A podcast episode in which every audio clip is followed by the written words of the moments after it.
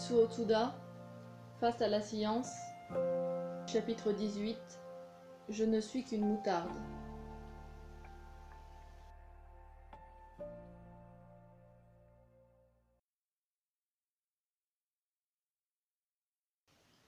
Nous ne sommes, au fond, que de petits pions sur l'immense échiquier social. On peut être grand ou petit socialement, il ne nous restera pas grand-chose lorsqu'on nous aura dépouillés de toutes les valeurs attribuées extérieurement. Une tête, un torse, deux bras, deux jambes. Un coup de hasard politique peut séparer une même famille en deux camps adverses. Un jour comblé d'honneur, le lendemain condamné. On ne vit pas éternellement. Être centenaire, c'est exceptionnel. Qu'est-ce que cent ans par rapport à l'éternité? L'homme civilisé ne cesse pas de se remplir la tête, déjà trop remplie d'imagination. Une fois prise l'habitude de la gymnastique cérébrale, il est pratiquement impossible de s'en défaire. Il faut aussi en supporter les effets nocifs. Les progrès scientifiques apportent des solutions qui, pourtant, suscitent d'autres complications. Cela nous oblige à trouver d'autres solutions qui amènent encore d'autres complications le cercle vicieux continue. C'est le monde hallucinant de la sublimation cérébrale. C'est le contrôle volontaire de notre comportement qui fait ressortir ce qu'il y a d'absurde chez l'homme. Depuis la Renaissance, l'intelligence humaine a petit à petit grignoté la place qu'avait occupée Dieu au Moyen Âge. Notre petite intelligence essaie de contrôler la vie qui lui échappe toujours. Au fond, le contrôle volontaire, exercé par l'intelligence, ne touche que l'organisation de la vie, surtout sociale, et non la vie elle-même. Ceci n'est pas un produit de notre intelligence. C'est sur la présomption que la vie doit l'être effectivement que tout le drame nous arrive aujourd'hui. C'est afin de nous dégager de l'emprise des imaginations figées que j'ai entrepris mon travail en Europe, il y a plus de dix ans. Il ne s'agit pas de l'anéantissement des imaginations, mais d'une possibilité de feedback, d'action de contrôle en retour qui permet d'éliminer les effets résiduels, de clarifier la ligne de notre action. Que d'embûches, que de méandres j'ai dû traverser face aux gens habitués aux acquisitions, du pouvoir, de l'efficacité, du résultat immédiat. Ils étaient déroutés par l'absence quasi totale d'indications disciplinaires d'interdictions, de modèles à imiter, etc., qui font la trame de la vie courante. D'où la flambée d'imagination. On pouvait tout faire, on pouvait faire n'importe quoi, n'importe comment. Il leur manquait l'accès aux messages subtils, venant de l'intérieur, de leur propre organisme. Ils inventaient tout, ils mélangeaient tout, en croyant qu'on arriverait à un meilleur résultat en accumulant tout ce qui est censé être bon sur Terre. Imaginez une assiette remplie d'un beefsteak, de marmelade, de cirage qui est pour les chaussures, soit dit en passant, et de détartrant.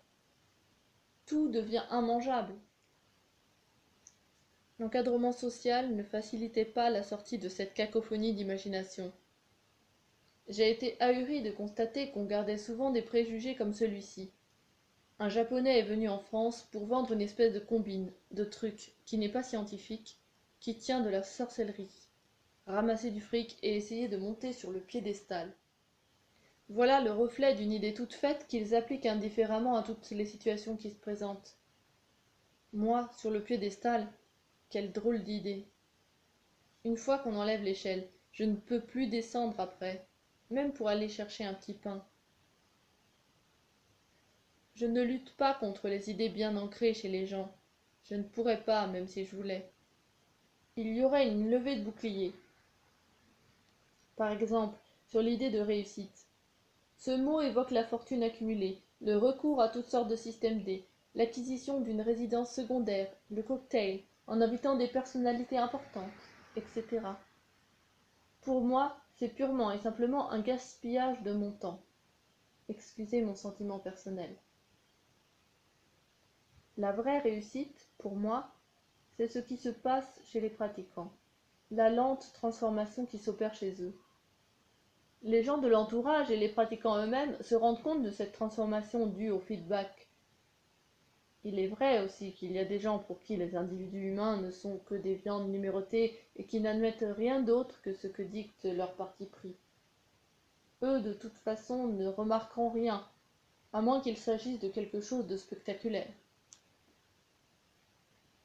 Si le haut-parleur fait do, ré, mi, et qu'avant il y avait constamment des grésillements, do, mi, on peut constater la différence, à condition d'être attentif. Mais on ne peut pas forcer les gens à être attentifs à ce qui se passe autour d'eux, car ils ont d'autres préoccupations importantes, la politique, la situation internationale, la bourse, les revendications salariales, les vacances, la bonne chère, etc. Maintenant, je n'ai plus besoin de leur expliquer longuement la différence entre la souplesse extérieure de spectacle et la souplesse qui surgit de l'intérieur de nous-mêmes. Ils sentent, ils savent. Seulement, en cette matière, malheureusement, on ne peut prêcher que des convaincus. Depuis une vingtaine d'années, la science se réveille à l'endroit de la vie psychique des bébés. Des recherches, des discussions, des publications se multiplient pour constater qu'il y a aussi une vie psychique chez les bébés. Pour nous, c'est une des données fondamentales. Nous sommes étonnés de la lenteur des progrès scientifiques. Faut-il encore des décennies pour faire accepter au grand public une idée aussi élémentaire? Comme il avait fallu 1600 ans pour admettre que les orbites planétaires sont en ellipse et non en cercle parfait. Le bébé, c'est une cire vierge qu'on peut façonner comme on veut par la suite. Voilà l'idée qui avait présidé avant cette découverte, et qui règne encore chez la majorité des gens. Beaucoup sont étonnés de mon insistance sur la période de gestation et d'enfance. Pour eux, l'essentiel, c'était de faire l'amour. Le bébé n'était qu'un sous-produit pas toujours souhaitable. Aujourd'hui, ceux qui en ont fait l'expérience comprennent. Le bébé n'est pas un produit secondaire, il est la continuité de leur être. Le psychisme du bébé est infiniment plus riche, plus subtil, plus vivant que celui des adultes, lequel est farci de verbalisme. Ils n'ont besoin pour cela ni des études minutieuses, ni des graphiques, ni des chiffres, ni des appareils, ni de la connaissance. Ils sentent directement. Ils ont vécu une dimension où seule la sensation joue. Ils ont vécu des moments intenses où l'intuition a remplacé tout recours aux moyens connus ils ont assisté à la création d'un univers. Quel grandiose spectacle dans ce petit corps. Le calme d'un océan sans vagues, et tout à coup un ouragan qui se déchaîne et qui rappelle à l'ordre les parents inattentifs. Beaucoup m'en veulent de les avoir mis dans cette expérience où il n'y a aucun repère fixe. Ils auraient très bien pu passer à côté du vrai problème, dans l'ignorance complète. Ils auraient pu dire avec assurance le docteur Intel s'est occupé de l'accouchement, il a fait la césarienne comme prévu, le bébé est vacciné, il n'y a aucun problème. Certes, pour ceux qui ont découvert l'espace-temps biologique, la vision de la vie n'est plus la même. Ils commencent à savoir ce qu'est vivre, parmi la majorité écrasante des gens qui ne font qu'exécuter la vie. L'espace-temps regagne en élasticité. Une minute ou une seconde peut devenir très longue. Ils commencent à voir ce qui se passe sous le nez. Après tout, ce n'est qu'une explication. Elle vaut ce qu'elle vaut. On peut se remplir la tête avec des explications sans que rien ne change. Après la séance, les organisateurs me racontent ce qui se passe chez les participants. Un tel dit Il faut être souple dans la vie. À ces mots, nous avons tous éclaté de rire, car il était diamétralement à l'opposé de ce qu'il prétendait être. J'avais l'impression qu'il avait des écailles de tortue collées sur son dos. Un cas typique de ceux chez qui les explications ne cessent de trotter dans la tête. Rien ne marche sans explication, sans slogan en Europe. Le slogan donne au moins l'impression que quelque chose marche. Si on dit à haute voix Écrasons les riches qui nagent dans la joie, on peut avoir des millions d'adhérents, et on peut vivre comme un grand bourgeois qu'il s'agit justement d'attaquer. Hôtel à quatre étoiles, restaurants de luxe, etc. En préconisant l'égalité, on finit par consolider les classes privilégiées, la nomenclatura et la monarchie communiste. En agissant au nom de Dieu, on s'enrichit scandaleusement. L'éternelle contradiction humaine éclate à l'occasion des slogans. Quel slogan avons-nous? Aucun. C'est pour cela que les gens n'y comprennent rien. Neuf sur dix que j'ai emmenés, dit un pratiquant, ne restent pas. Pourtant, c'étaient pas des imbéciles, c'étaient plutôt des gens cultivés, ouverts. Et surtout, ils ont lu vos livres. Ça, je n'en reviens pas. Ça a été un grand choc pour moi. L'auto-élimination se fait. Et en dépit de tout cela, le nombre des participants ne cesse d'augmenter. C'est vraiment miraculeux. Qu'y a-t-il de difficile dans ce que je dis? Mais c'est trop simple pour nous, dit un autre. C'est pour cela que nous ne comprenons pas. Pour compliquer, il n'y manque pas. Mettez-vous à gauche du partenaire. Mais pourquoi à gauche? Pourquoi pas à droite? Pourquoi ceci? Pourquoi cela? Aristote l'a-t-il dit. Emmanuel Kant? Karl Marx? Le Yuki, qu'est-ce que c'est? Est-ce le magnétisme? Y a-t-il les effets électriques? Montrez-nous des équations, les paramètres, les coefficients, les résultats des analyses. Eh bien, pour moi, c'est très simple. Quand on se cogne la tête par inadvertance contre quelque chose, que fait-on?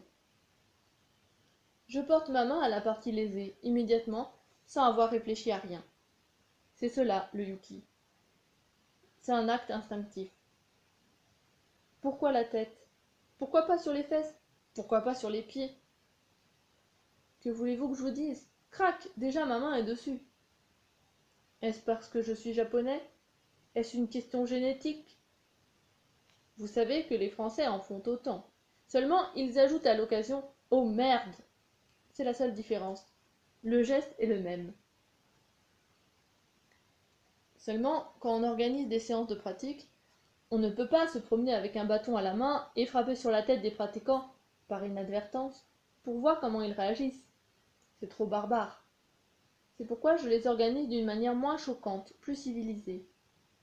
Et voilà que, tout d'un coup, ils ne comprennent plus rien. C'est curieux. J'ai lu quelque part ce qui est arrivé à un Israélien de Tel Aviv.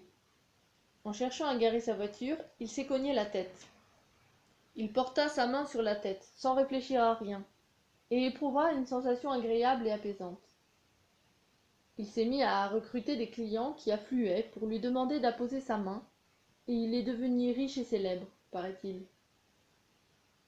Pauvre civilisé un geste aussi simple et naturel est devenu si mystérieux et difficile qu'ils sont obligés de demander à quelqu'un d'autre de le faire. Pour moi il n'est pas question de faire un tel métier. Je suis conférencier et j'apprends aux gens à le faire eux-mêmes. La plus grande difficulté, c'est de vider cette tête qui est devenue une sorte de poubelle dans laquelle fermente un tas d'idées mal digérées.